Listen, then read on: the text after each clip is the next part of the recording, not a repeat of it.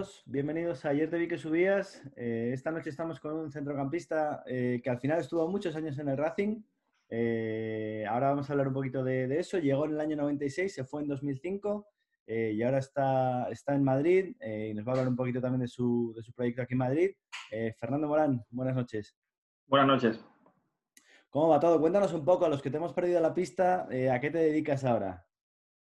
Bueno, pues ahora me dedico al, gimnasio de entrenamientos personales. Hemos montado un par de gimnasios aquí en Madrid y es algo que me gusta, ¿no? Es eh, intentar ayudar a, cualquier tipo de persona porque tenemos un gabinete, digamos, médico y, bueno, intentamos entrenar o, mejorar la salud de, cualquier eh, patología. Eh, ¿Al fútbol no tienes ningún tipo de vinculación al fútbol? ¿Haces entrenamientos para, bueno, sigo, eh, estoy entrenando con los veteranos del Madrid, como yo empecé en las categorías eh, inferiores, pues bueno, todas las semanas entrenamos eh, al mediodía, bueno, antes del confinamiento, por supuesto, y, bueno, nos ayuda a mantener el, estar activos a nivel de fútbol y se hacen algunos, algunos partidos, ¿no? luego, pues bueno, juego partidos con, con, amigos, pero a nivel profesional no, porque bueno, he preferido mantenerme en Madrid, estar, estar con la familia y ser entrenador, pero de personas. ¿no? Al final tienes también gente que bueno, pues tiene unos, unos, proyectos o unos objetivos diferentes y, prefería eh, tirar por ese camino. Tú estuviste, tuviste una carrera muy larga, al final casi 20 años jugando, ¿no? A, nivel profesional. 20 eh, años, sí. Te, te, cuidabas mucho? Había, ¿Hacías cosas? Me acuerdo que, que Giggs siempre contaba que él estiró mucho su carrera gracias al yoga. ¿Tú hacías algo? Bueno, yo ya hacía cosas de, funcional o de, o de, pilates, ¿no? que es un poco el, método que, hemos creado nosotros. Y sí que es, cierto que yo soy una persona que tampoco me gustaba mucho salir, eh, prefería tocar la batería o tocar la guitarra. Y eso te ayuda pues, a que, bueno, te vas cuidando. También hay que tener suerte porque no tuve tampoco unas lesiones muy grandes. Y bueno, siempre me gustó mucho entrenar, me gustó mucho el, deporte y, y, eso también me ayudó a poder alargar mucho la carrera.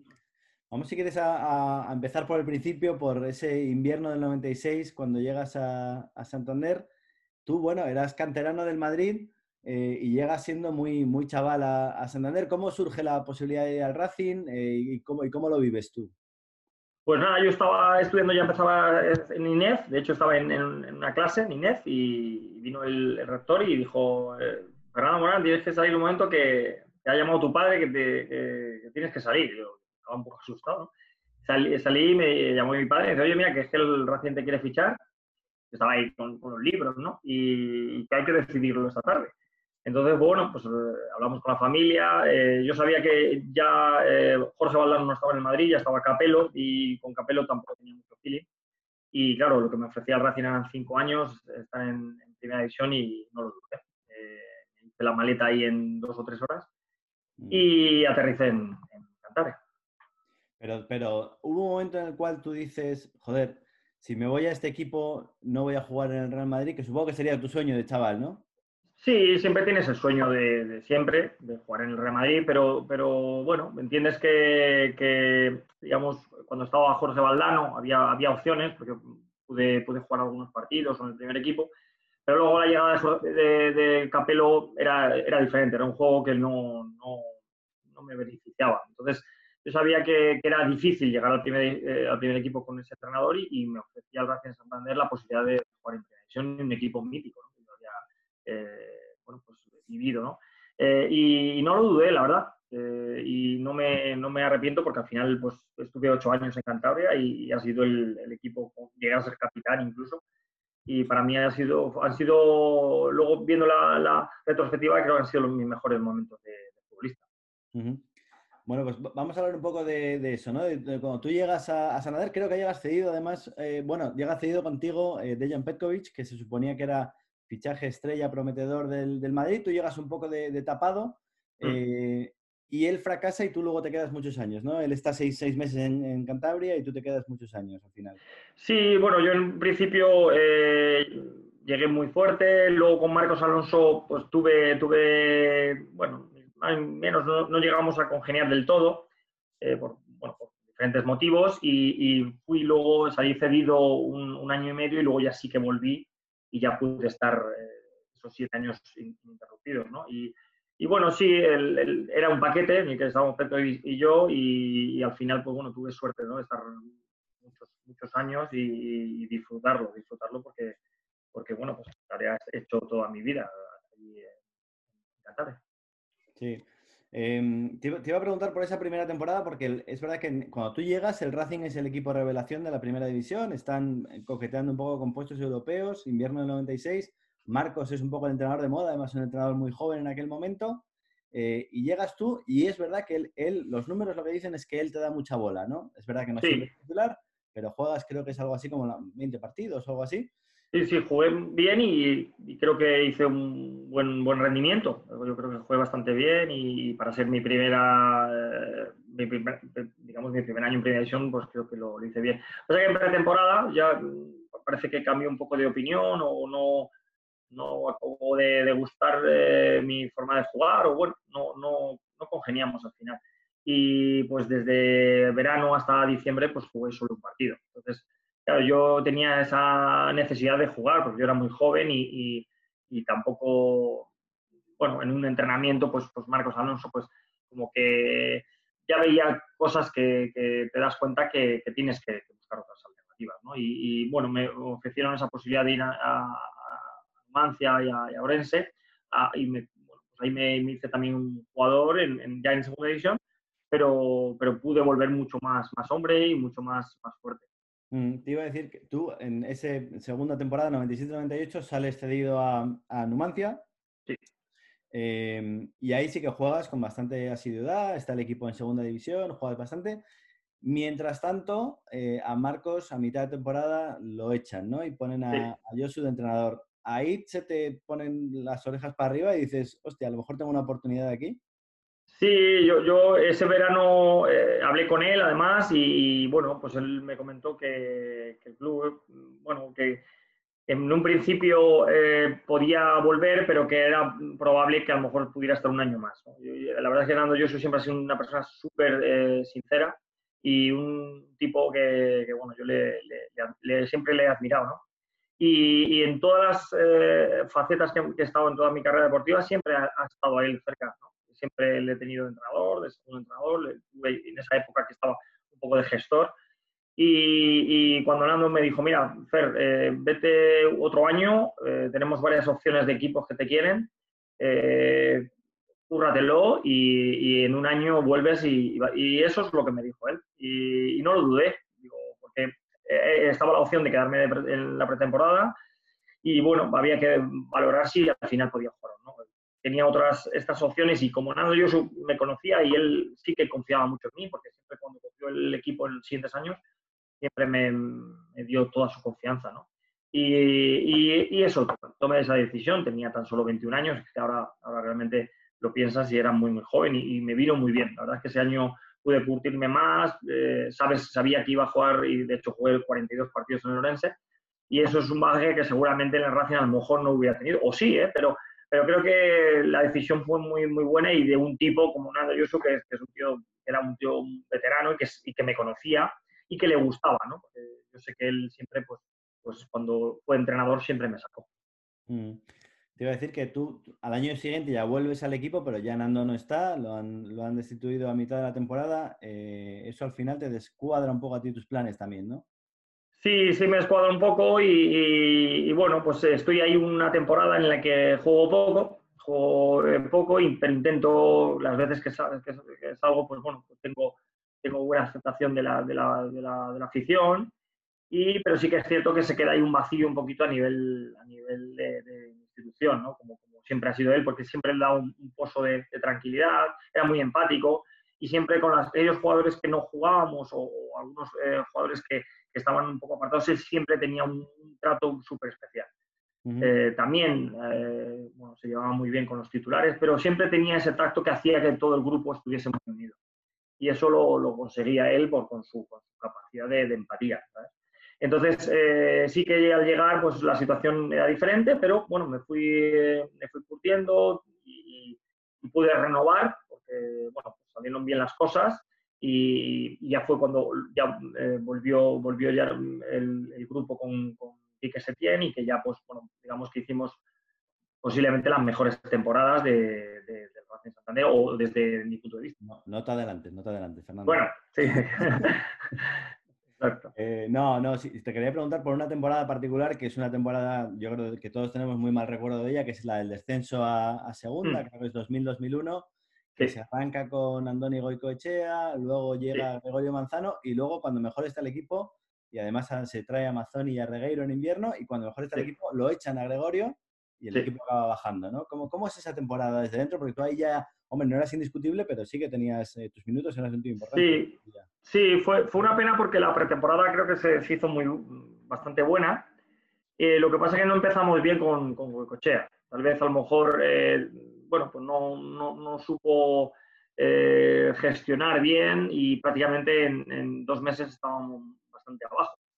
Entonces eso fue una, una cosa que luego supimos gestionar, pero había que remar demasiado. Eh, efectivamente luego nos quedamos ahí la última parte de la temporada en la que las cosas no salían.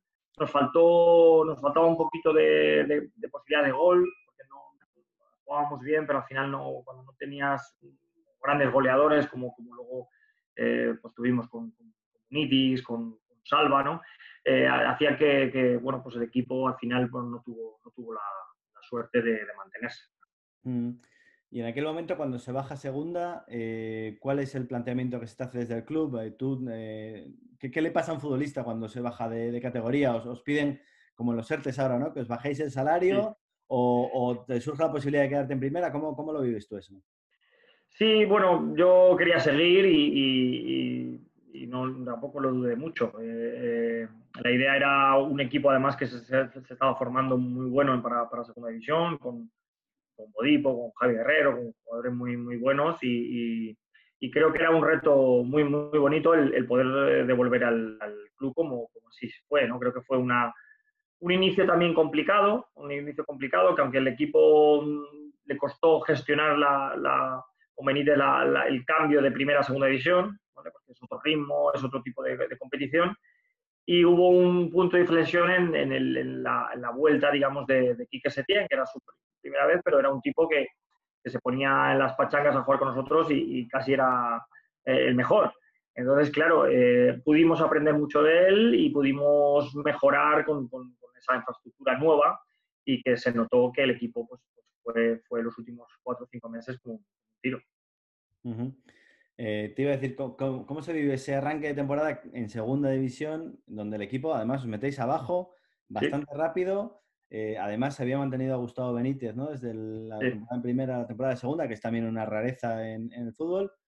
Sí. ¿Cómo estaba la ciudad, cómo estaba el club en aquel momento? Porque es verdad que una cosa es bajar a segunda y otra cosa es, joder, eh, fíjate lo que claro. años después, ¿no? Pero en aquel momento no parecía posible, ¿no? Que el Racing estuviera ahí abajo.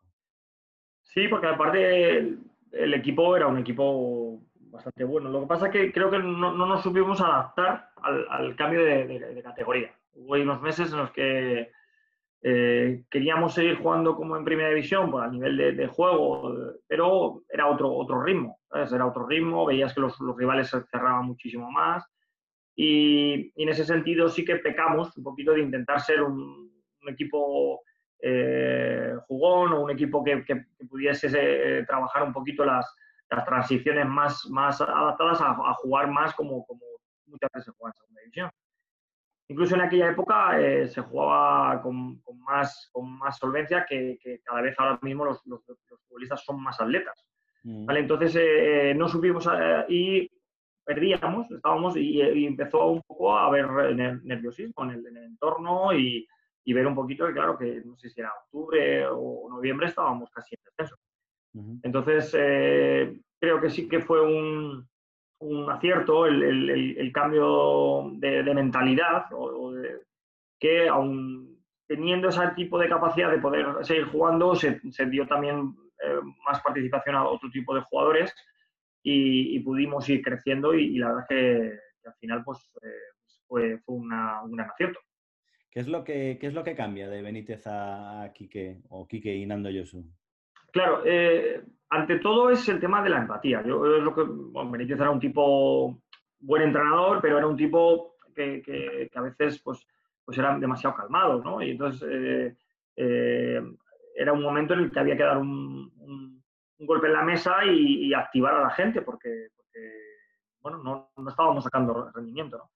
Y Quique se tiene en ese sentido, eh, no es un tipo que sea muy agresivo a nivel de, gesticular, pero sí que eh, sabía entender eh, qué partido se tenía que hacer y cómo hacerlo y cómo gestionar el grupo. Yo creo que eso Nando Yosu este, era, era magnífico.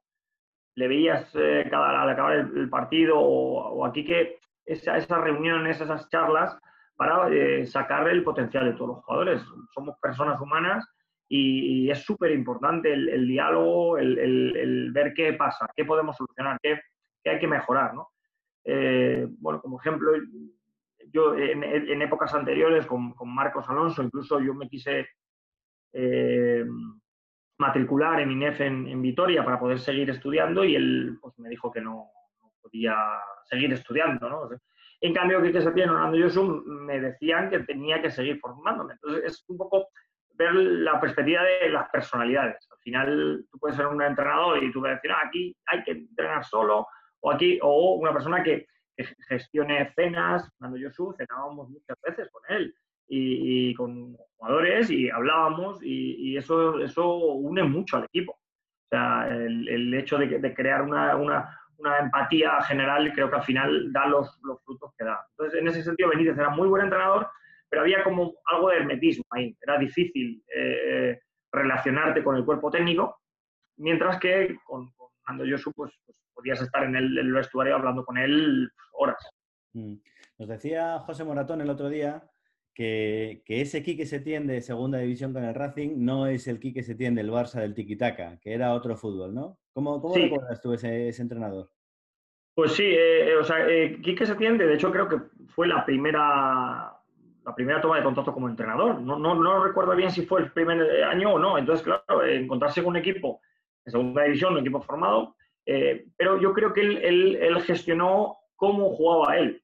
él. Los lunes, cuando jugaba las pachangas, que era un tipo que, tenía esa capacidad de, de, de a la vuelta, había banda, y se incorporaba, le tiraban y pegaba un remate de cabeza que era, este tío, eh, eh, si es que podría jugar, ¿sabes?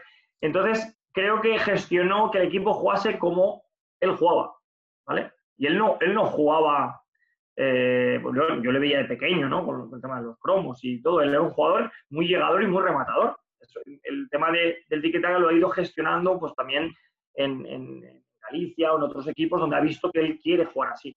Pero cuando llegó él jugaba como, como entrenaba. Decía, chicos, rápido, hay que tocar rápido, abrir la banda incorporaros y a rematar.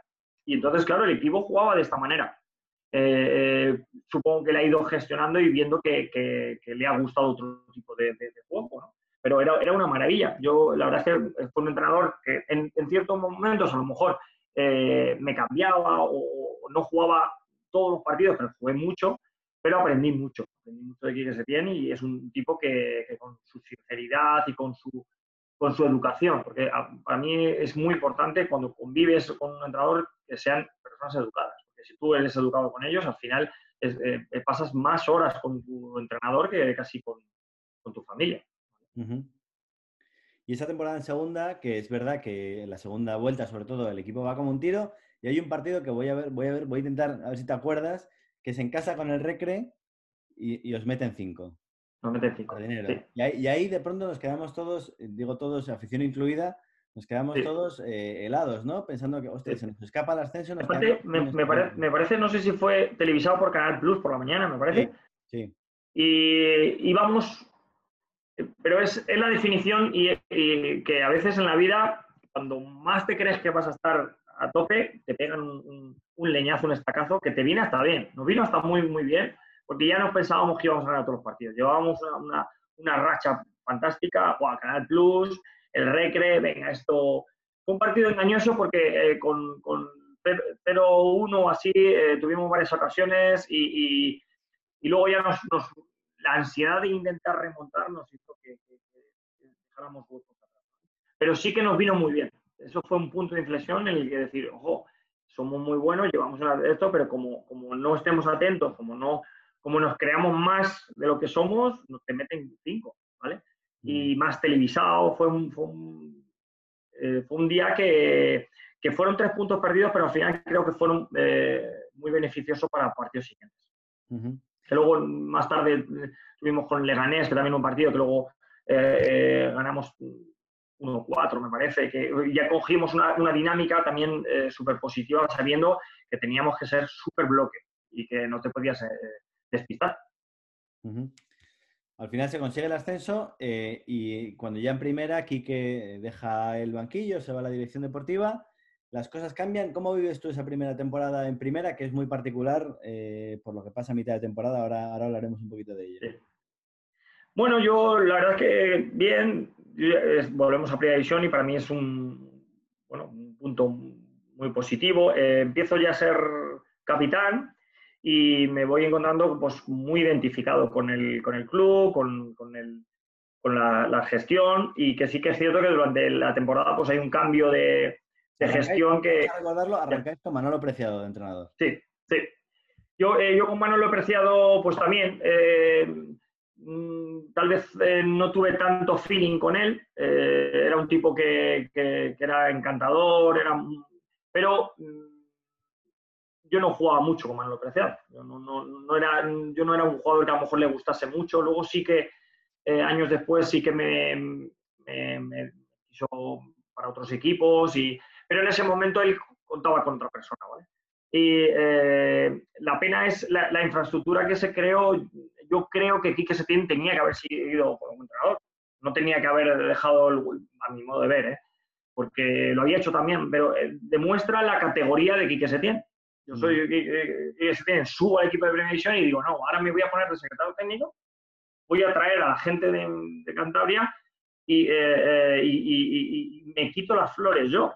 Eso, eso a nivel futbolístico, pocas veces vamos a ver que un entrenador eh, quiera ayudar al club desde su gestión, porque siempre ha sido un tipo que, y, me consta, que nunca hizo comisiones, nunca, siempre fue muy, muy legal, eh, que se tiene. Y eh, eh, creo que qué pena que no, no, hubiera estado esa persona durante muchos años en Cataluña. Ahora mismo el Racing estaría en digo, UEFA segundo. Si hubiéramos, si, hubiéramos creado, digamos, una, una, infraestructura seria, ¿no? O sea, como, como pasa en Inglaterra, ¿no? Que hay una persona, un secretario técnico, con un entrenador que están años y que se llevan bien, ¿vale? Y que esa gestión de, de fichajes, pues no, no hay intermediarios en exceso, etcétera. Entonces yo, yo, lo vi que dije, joder, este tío, qué, fuerte. Ha subido el equipo, ¿eh? Es que él perfectamente podría haber dicho, yo, me, yo cojo el equipo, ¿entiendes? Pero trajo a su equipo, que él confiaba en, él, en, este, a nivel de Cantabria, de, gente de, la casa, pero a nivel económico, pues a lo mejor no se pudo gestionar y se, tuvo que, ir toda la plana cuando volví, cuando ya llegó este eh, Entonces, eh, fue una pena, repito, que no se hubiera podido mantener esa infraestructura de gente seria. Vamos a ir, vamos a ir con Peterman, que en aquel momento creíamos que era lo peor que le podía pasar al Racing, y luego, fíjate, ahora le echamos hasta de menos. Ya. Eh, ¿Cómo es para un, para un jugador que está ahí metido, que ya eras capitán, una cosa tan marciana como aquella, ¿no? Lo de ponerse con el peto de fotógrafo, Poner a un tío de 34 años entrenador que no tenía currículum realmente. Bueno, ¿cómo, ¿cómo, fue aquello? Bueno, eh, es sorprendente, ¿no? O sea, eh, tanto la gestión como yo recuerdo la primera semana o los primeros 10 días, pues ahí te van explicando, pues ahí. Y el, por un lado te da un poquito de pena, ¿no? Porque dices, joder, hostia, cuidado con esto porque como hagamos lo que dice, está diciendo el entrenador, nos vamos a segunda. Entonces, eh, esto no sé si lo debo decir, pero sí que nosotros hacíamos nuestras, no reuniones, pero sí nuestras eh, comidas o cenas para hablar un poquito de, qué partido teníamos, Porque eh, él decía que había que poner los extremos allí y no tenían que bajar con su lateral, entonces el lateral nos, nos abría y bueno, así pasó una que nos, nos pudieron meter 15. Entonces, eh, los jugadores en sí era una plantilla buena, tuvimos que tomar la decisión de, hablar entre nosotros y decir, oye, esto hay que solucionarlo. un punto de inflexión muy importante en la, campaña que hubo de la plataforma, el que él llegó un, día y dijo que si se ponían las patinas negras que, estaba esta eh, plataforma eh, diseñándola, él sacaba el equipo. Entonces Entonces, eh, José Ceballos y yo, que éramos los capitanes, dijimos que, no podía hacer eso. Y bueno, se puso muy, muy, muy enfadado, ¿no? Entonces, propusimos que tenían en, el almacén miles y miles de gorras que, no las habían vendido y, y, que no las iban a vender, que pusieran una gorra y que el equipo al final, si, si lo hacíamos bien, al final las cartulinas negras las iban a, tirar y iban a usar las gorras. Las gorras ¿no? Eh, eh, fue contra el, contra el Sevilla, el, el equipo eh, ganó y la gente no puso las cartulinas negras. ¿no? Pero eh, ese enfado, esa capacidad de, tener que explicarle a tu entrenador y a tu presidente cosas tan, tan importantes por, por, por salvar un club, te crea una responsabilidad que dices, yo no tengo que tener esta responsabilidad, o sea, yo tengo que jugar, no tengo que estar eh, eh, pendiente de que si íbamos a la, a la, playa y se poníamos a entrenar y él se quitaba la camiseta. no sé, no, me, no, me, sentía identificado. Entonces, eh, gracias a Dios, el equipo consiguió la, la, salvación, pero la consiguió gracias a los jugadores. Eso, eso hay que decirlo claro. fue un grupo increíble, pues entrenábamos una cosa y sabíamos nosotros qué, rival teníamos y cómo teníamos que jugar. Y mm. eso, bueno, pues eh, muy a mi pesar de Chuchicos, que el hombre estaba ahí pintado, a, a, Peterman, que era un, bueno, era un empresario, pero que, que, era un muy buen empresario, pero que a nivel de fútbol pues tenía carencias. Tenía carencias como, por ejemplo, salir al Camp Nou con un 4-2-4, ¿no? por ejemplo. Es que eh, eso al principio es que nos chocó mucho en el que, claro, no puedes, puedes jugar con 4-2-4 si tienes, bueno, tienes al Madrid, al Barcelona, pero claro, nosotros éramos un equipo que éramos buenos, pero, pero éramos un equipo que si juegas así en cualquier equipo en primera división vas a perder. O sea, es muy probable que pierdas. Entonces, eh, este tipo de cosas, pues bueno, pues él, venía de, un, de ser entrenador de atletismo y, nos hacía entrenamientos que se ponía ahí un poco cosas raras, ¿no? Le veías en el interview desnudo, que entonces, claro, tú decías, mm, la imagen que estamos dando nosotros como, como profesionales, pues nosotros es, tu trabajo. Eh, no, era, no era acorde, ¿sabes? Un día me acuerdo en un telediario sonaba lo de la canción del circo, ¿sabes? Eh, recuerdo en un telediario. Y claro, tú dices, no, esto no, no es lo que queremos y al final, pues gracias a Dios se consiguió, porque si ese año descendemos, sigo pensando que a lo mejor fue también una, cadena de, intentar crear ruido, porque luego hizo lo mismo en, Vitoria. Es cierto que en las dos gestiones eh, la ampliación de capital que se hizo fue la mayor. Entonces, porque yo, yo no, entendía cosas, o sea, a veces no entiendes cosas dentro de... Bueno, pues hizo una ampliación, gracias a Dios que la masa social se volcó y, se pudieron ayudar a, esta gestión, ¿no? Pero luego si no se hacen bien los fichajes y luego, pues lo, que siempre hablamos, si no hay gente honrada, pues los clubes al final pues salen, salen perjudicados y, tienen una deuda o tienen un tiempo en el que luego para volver a ascender es muy complicado. Me ha pasado con el Hércules de Alicante igual, que, es cíclico y, es muy complicado. Entonces, ojalá haya más eh, se tienes, más Nando Josus, que son gente que, si les dieran la posibilidad de mantener un club, pues estaría un club de, este tipo, con esta solera, con esta afición, con este... Tendría que estar, bueno, y estará. Sí. Te iba a preguntar, Fernando, tú, tú que has coincidido con, con, yo te diría, las grandes leyendas del fútbol cántabro, desde luego de los últimos 30 años, eh, allí en el club, con Nando, con Quique, con Manolo, con José Ceballos, con Pedro Monitis, etcétera. Em, ¿cómo, ¿cómo, lo vives como, como, madrileño, quiero decir? Porque es verdad que te tocó una época eh, que yo creo que en Santander tenemos muy idealizada, donde es verdad que había mucho cántabro en el equipo, ¿no? Em, te, sientes, eh, y también es verdad que los cántabros respecto a los madrileños, pues somos de otra manera, ¿no? Somos un poquito más bueno. a lo mejor. Eh, ¿cómo, ¿cómo, lo vives? ¿Te adaptaste bien a, a, la ciudad, al estilo de vida, a la, a la, forma de ser de la gente, a la lluvia?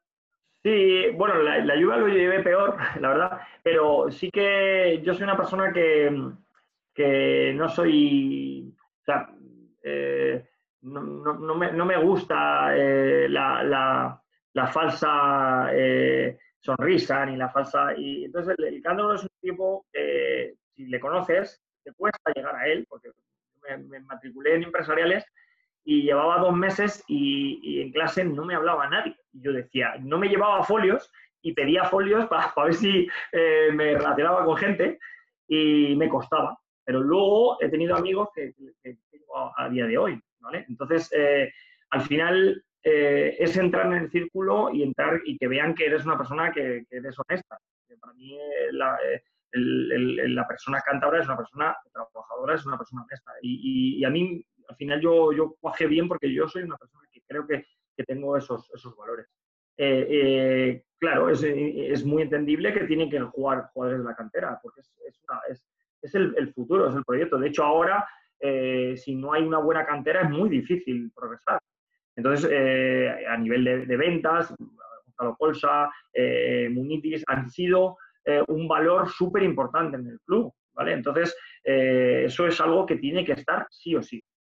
Si luego encima son jugadores que son encantadores y son gente José Ceballos eh, se quedaba con, con 30 y muchos años, decía, tirarme eh, al acabar, ¿queréis tirarme para tiros? Y, el, y, los otros porteros ya estaban en su casa.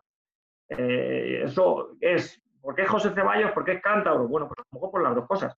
Pero Munitis, nosotros nos salvamos un año en primera división, llegamos ahí con pelucas, porque habíamos...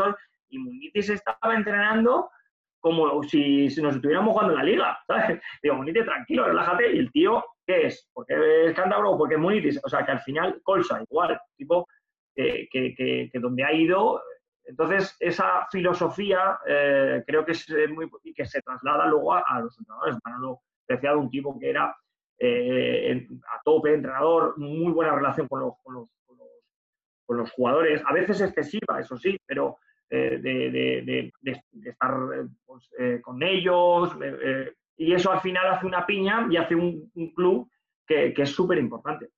Entonces, eh, eh, Pablo Casal, Moratón, eh, había jugadores que eran muy, muy, muy solventes y que al final son una parte muy importante del club. Mm. Te voy a decir, ¿dónde, está esa línea? Has dicho ahora, Manolo Preciado, que a veces era demasiado cercano a los jugadores. ¿Dónde está esa línea entre el entrenador y el colega con el que te vas a tomar cañas? Pues esa línea es, para mí, la de Nando Yos yo te digo esto porque sí que a veces, pues, eh, claro, yo ya conocía a mucha gente en Cantabria, entonces me decía, joder, pues he visto a Manolo Preciado a las 4 de la mañana con unos jugadores. Y yo decía, joder, yo estoy aquí en casa, macho, tomándome la pasta y, dices, joder, pues, eh, como a mí no me gustaba salir, pues yo tenía menos opciones, porque al final, pues, se hacen vínculos eh, y ese tipo de cosas, pues, yo creo que hay que cuidarlas más. Eh, cuando hay entrenadores que a lo mejor pasan esa línea, pues hay algunos jugadores que no juegan y a lo mejor se quedan un poquito ahí como diciendo, joder, qué pena, porque eh, eh, en cambio Nando Yosu tenía una relación con jugadores, pero luego él, él, si veía que un jugador tenía que sacar y a lo mejor era un tipo que no, no, no cenaba con él o no, te sacaba. Entonces, él era súper, súper objetivo para eso. Entonces, yo creo que ahí la línea es Nando Yosu. Nando Yosu, él, él, podía cenar o podía eh, salir a tomar algo con algún jugador, pero si luego el domingo veía que fulanito era un tío que aunque eh, estuviese todo el día con su, con su familia, merecía jugar, jugaba antes que, cualquier otro, ¿me entiendes? Mm. Entonces creo que esa, esa honestidad vuelve a, quedar plasmada en, esa persona. ¿Tú qué, qué, qué, tipo de vida llevas en Santander? yo creo que lo único que sabemos de ti es que tocabas la batería, que nos parecía a todos una cosa muy loca para un futbolista, ¿no? Sí, pero era mi manera de, bueno, yo, claro, yo, fíjate, yo con, llego con 19 años solo de Madrid a una casa ahí en Santander y con 21 hasta 24 años pues no, no, no tengo pareja y estás, pues claro, estás solo y, la manera por la que yo eh, gestionar la tensión de, de poder entrenar, porque eres persona, ahora ya se va diciendo que, que bueno, los jugadores tienen sus psicólogos, entonces no tenían nada. Entonces, incluso tú hablabas con tus padres, decías, joder, pues estoy aquí un poco, joder, tengo un poquito de tensión, te decía, pues, pues, entrena más, ¿no? O sea, al final, entonces yo cuando tocaba la batería en mi casa, eh, terminaba y me encontraba mejor, me encontraba con muchas más ganas de jugar al fútbol y era una manera, pues, de, de, no tener que salir a, a, cenar o no tener que hacer eh, cosas que no tenía que hacer. Yo estaba en mi casa, yo tocaba mi batería, no molestaba a nadie y fue una manera para mí que a día de hoy sigo tocando con, y es una manera para mí de, de, de, si un día estoy eh, con los hijos ahora que te ponen la cabeza como un bombo, pues me toco mi batería y me, me, siento mejor. Yo creo que al final cada persona necesita, hay jugadores pues, que, les gusta pintar, otros que juegan a la PlayStation, otros que... Entonces cada uno tiene que buscar eh, su, su, Si luego tú rindes en el campo, oye, habrá gente que a mí me decía, es que no tendrías que tocar la batería. yo, bueno, pues, pues tú júgame por lo que haga en el campo. Luego, si yo, oye, me gusta eh, pintar o me gusta eh, pasear con mi mujer, pues al final cada uno tiene sus hobbies, ¿sabes? Y, a día de hoy, pues sigue siendo un hobby que para mí es muy importante. Oye, Fernando, vamos a hablar de las dos últimas temporadas tuyas en Santander, que yo creo de entrada que son las dos mejores, ¿no? Sí, por supuesto. Eh, fueron las mejores, jugué súper bien y me encontré fantástico. Ahí tengo que agradecer a Lucas Alcaraz, que creo que, le tenéis el próximo día y, le dais un abrazo muy grande porque... Acabas de hacer un spoiler tremendo. Ya, para que no lo, perdáis. Y la verdad es que ese tipo, pues, me cogió un entrenamiento, me dijo, tú vas a jugar conmigo en primera muchos partidos. Yo decía, bueno, pues a ver si es verdad y jugué cuarenta y tantos. y me hizo, era capitán, un muy buen diálogo con él y la verdad es que fueron dos temporadas eh, eh muy buenas. Y de hecho, para mí las mejores que la, la, primera temporada, de hecho, os, os salváis relativamente cómodo. Quiero decir, con, con, Lucas, que era un entrenador además joven, que venía con ideas nuevas, entiendo. Salís de una época también de, de Peterman que era complicada. Bueno, eh, y tú eres titular y, estás pues probablemente en la mejor edad de un futbolista, ¿no? 27, 28 años. Por ahí. Sí, sí, ahí me encontré muy, muy bien, estuve súper súper bien. La verdad es que eh, fue fantástico y, jugamos partidos extraordinarios, ganar en casa al, al, Barça, por ejemplo, de, de, Puyol, ya estaba Xavi, o en, en, San Mamés, hay una anécdota de Lucas Alcaraz que se la puedes contar el próximo día, él, siempre quería eh, poner eh, espaguetis ahora lacitos eh, de diferentes colores, con una salsa. Cuando vimos todo aquello, pues empezamos a, comer, ¿sabes?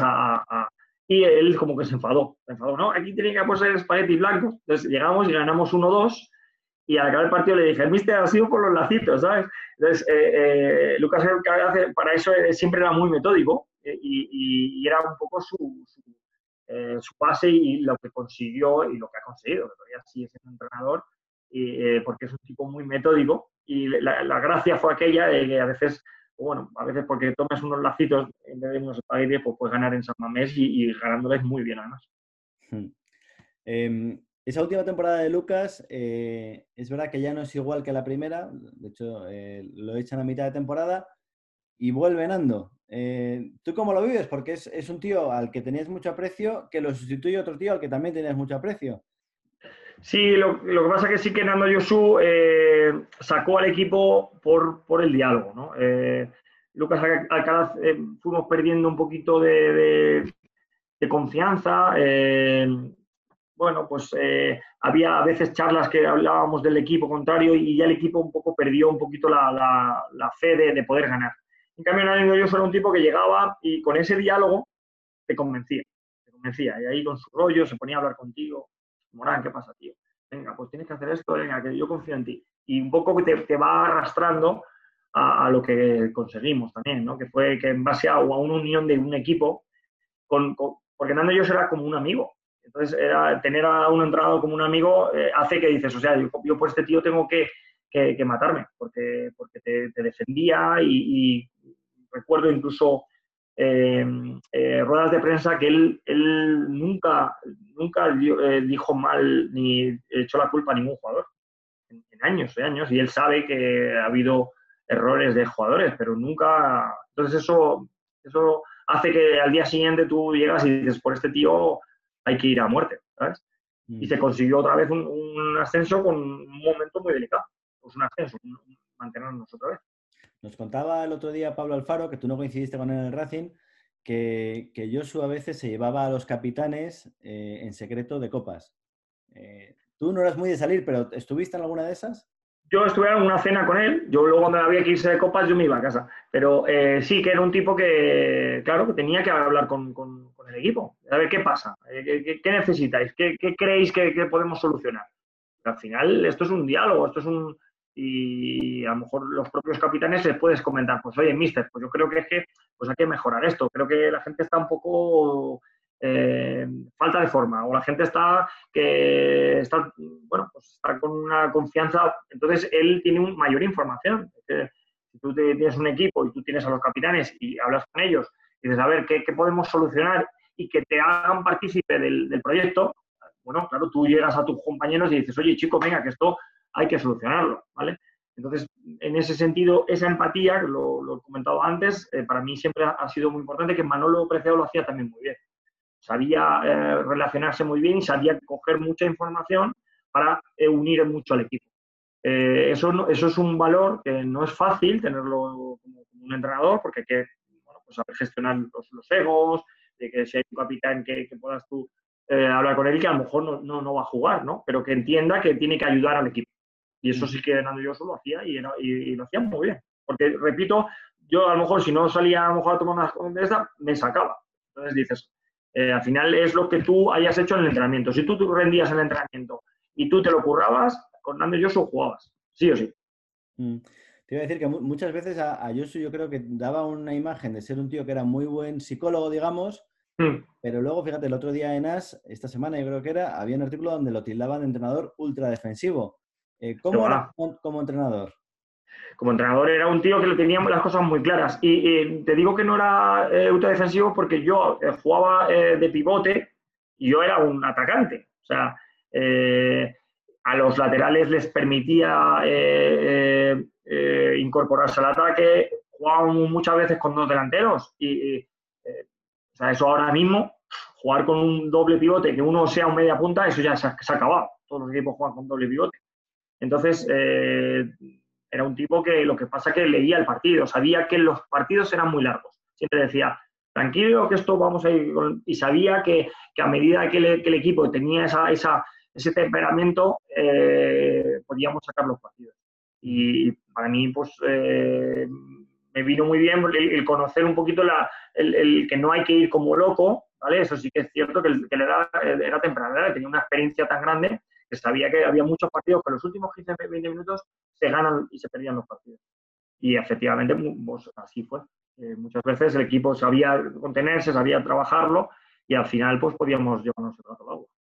De hecho, eh, ahí os, salva relativamente cómodo esa, esa temporada. Sí, totalmente. O sea, que acabamos muy, muy bien, acabamos con, con, buenos números y con un ambiente de grupo muy bueno. Eso al final yo creo que es lo más, lo más bonito, es lo que te llevas al final, porque por supuesto, para los, los, espectadores el estar en el equipo, pero tú cuando piensas en ese grupo, eh, piensas en algo que, fue maravilloso y que, que, hizo muchísima piña gracias al... al... Oye, Fernando, en, en, Santander, ¿cuál fue tu momento más bonito? ¿Esa salvación o el ascenso a primera? Pues para mí un poco el más bonito fue cuando me despido y, eh, y tengo un tifo ahí espectacular, ¿sabes? de, de unos amigos o de gente de, aficionados y ese aplauso. Yo para mí eso fue un aplauso de ocho años que, pues es súper sentido, porque cuando tú te vas de un equipo, pues te pueden aplaudir o no. Y eso eh, resume un poquito toda la época, ¿vale? Toda la época de cuando tú vas de joven, cuando te tienes que ir, porque con Marcos Alonso pues acabas, no acabas bien, pero vuelves y te lo trabajas y al final lo consigues. O sea, yo creo que, el, refrán es eh, que, el, deseo de luz produce luz y al final eh, para mí era ese momento en el que al final conseguir dejar el, equipo en, primera división en un nivel muy alto. Y el otro día hablando con varios compañeros sí que lo hablábamos que incluso en la época de que, estaba Walter, que, muchas veces nos eh, criticaba mucho, decíamos, qué pena que no se valoró más toda esa época que fueron casi, yo no sé si fueron nueve años, ¿no? O nueve años seguidos en primera, ¿no? Eh, eso, eso si se hubiera valorado más, creo que se hubiera creado muchísima más eh, expectación, más afición, ¿vale? No, no, poner siempre en tela de juicio el, mantenerte en un equipo de primera división con lo difícil que es. que, que, jugábamos en aquella época con los que era el, Yeste, Urzaiz, el, el, el de Kovacev de, de, la Real Sociedad, Valencia estaba Albela, Baraja, o sea, los equipos que había en Primera División entonces eran brutales. Ahora hay grandísimos futbolistas y son equipos muy buenos, pero antes eran mucho mejores. Y, mantenerse durante ocho años y tengo muchos recortes que estoy ahora sacando para hacerme unos libros.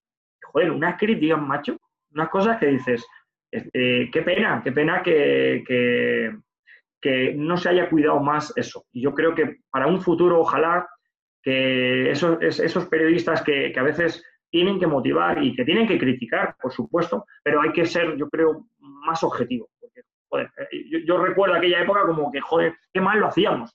Y ahora veo, veo vídeos y veo partidos de, aquello, macho, y joder, hacíamos un fútbol con, con, con Regueiro, con Benayún, eh, bajaba Javi Guerrero, o sea, eh, Juan May, que parecía Puyol. Digo, bueno, este, eso, eso creo que para mí es un orgullo haber jugado en esos, en esos equipos. Lo que nos ha pasado, Fernando, como afición, eh, que tú te lo has perdido, es que cuanto peor ha ido el equipo, mejor ha estado la afición. Bueno, el, el, el, cántabro tiene esa virtud, ¿eh? que, en los malos momentos siempre está a tope, ¿vale? Eh, y la pena es que, luego no se mantenga en, una trayectoria más larga. Está claro que qué pena que hace unos años cuando subió el equipo y luego volvió a bajar, pues claro, no, tuvo esa posibilidad de mantenerse y, y de, bueno, pues cuajar también a nivel económico, porque claro, de segunda B segunda A, pues hay mucha diferencia. Entonces, eh, lo más importante es que eh, siempre va a tener ese respaldo. Y cuando hubo, eh, hace unos años que yo lo leí en prensa, que la posibilidad de que el club a lo mejor podía desaparecer por la deuda y cosas de estas, pues la gente está con el equipo, tío. Eso, eso es muy, muy, muy, muy bueno. Y, al final es ayudar a los jóvenes, que son jóvenes que también tienen que que, curtirse y tener la suerte de, poder ascender, que no es nada fácil. Mm. Oye, los has mencionado de pasada, pero te voy a hacer la pregunta. Tú has coincidido con, varios de los mejores jugadores de, la historia reciente del Racing, con el Petete Correa, con Benayun, con Munitis, con Ceballos.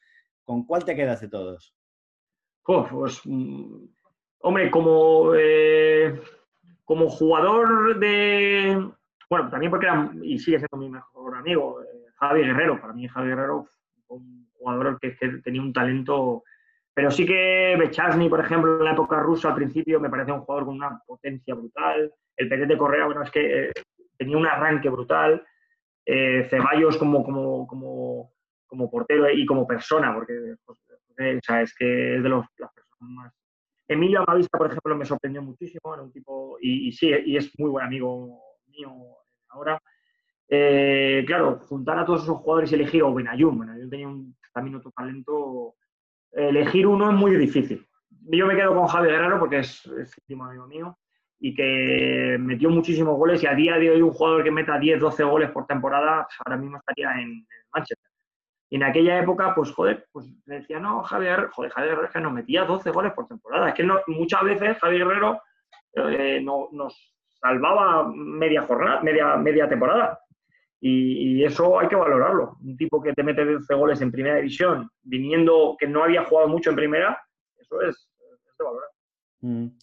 Oye, Fernando, vamos a ir, vamos a ir acabando, eh, pero si te quería hacer una pregunta, en, eh, sabes que estamos en, Twitter y en Twitter una de las cosas que decía la gente esta semana era qué bien le vendría a José Luis Oltra, de entrenador del Racing ahora, escuchar estas charlas de ayer te vi que subías con futbolistas que habéis sacado al equipo de situaciones jodidas eh, para aprender un poco o para inspirarse o para que le ayude a, sacarlo, ¿no?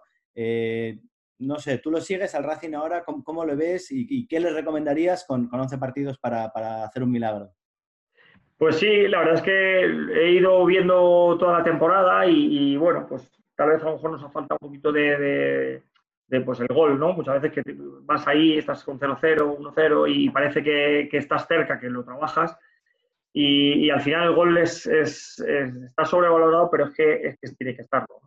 Eh, a nivel de, de, consejos, tampoco puedo decirles mucho. Es cierto que ahora la juventud o los, deportistas más jóvenes pues tienen otra mentalidad. Nosotros éramos muy talibanes, o sea, tú te ponías a esto y tampoco tenías eh, otros hobbies, ¿no? Y era, tú tenías que jugar fútbol, jugabas al fútbol y, muchos de nosotros, pues, eh, y ahora la gente joven pues tiene otras inquietudes, ¿no? Pero cuando tienes que ir al, campo de fútbol tienes que darlo todo. Entonces, el cambiar ese, ese, chip, yo creo que ese es un poco el reto. De que mm, tienes que cambiar el chip, tienes que dejarlo todo, pero tienes que hacerlo con talento. Tienes que hacerlo porque mm, correr y pelear, eso está bien, pero no te va a dar la salvación ni te va a dar el, ascenso. Tienes que pensar con la pelota, tienes que intentar eh, eh, no solo correr, sino también intentar eh, dar talento al, Entonces, ese es un poco el mensaje. tan importante es correr porque es muy importante pelear, pero hay que exponer, hay que intentar cosas. ahora mismo los jugadores no, muy pocos se encaran tú quieres encarar a un jugador y te la quitan y ya hay un murmullo. Joder, macho, es que ya nadie encara. Y dices, eh, ahora de fútbol es, yo voy pasando, voy pasando y, y, bueno, meteremos gol si hay un error contrario, pero vamos a encarar y si, si tú encaras tres veces, te la quitan dos veces, pero una sales y puede ser un gol. Entonces creo que esa confianza de, de, de, exponer el talento se está perdiendo. Y yo he visto algún partido de Racing y veo que los, los chicos pues bien, pero eh, pero no solo es el Racing, eh, ves al Madrid o ves al Barcelona y, salvo los dos cracks, ya no nadie encara. Entonces creo que molaría que en un futuro siguiese ese, ese, ese Munitis que, encaraba y que a lo mejor de cinco se la quitaban tres, pero dos hacía un penalti. O el mismo Emilio. Eh, todo el mundo tenía esa capacidad de, de, poner, exponer y que el público no vea mal que te la quiten porque, te, porque arriesgues, ¿entiendes? ese sería un poco el único mensaje que puedo decir. Bueno, pues ojalá, ojalá que, se, que se produzca el milagro, aunque ya no esté Nando y ya no estés tú sobre el campo. Ojalá que nos podamos quedar en segunda. Eh, ¿Te veremos este verano por Santander? Ojalá. Muy bien, Fernando. Muchísimas gracias. Sí, tengo una casa. Eh. Nada. Muy bien. Gracias, ¿eh? ¿Sigues teniendo casa por allí? Sí, tengo casa en, en Bodepinaus, que es mi, mi rincón. A ver, si, a ver si nos dejan escaparnos de la fase 2. Eso es. Y, nos vamos para allá.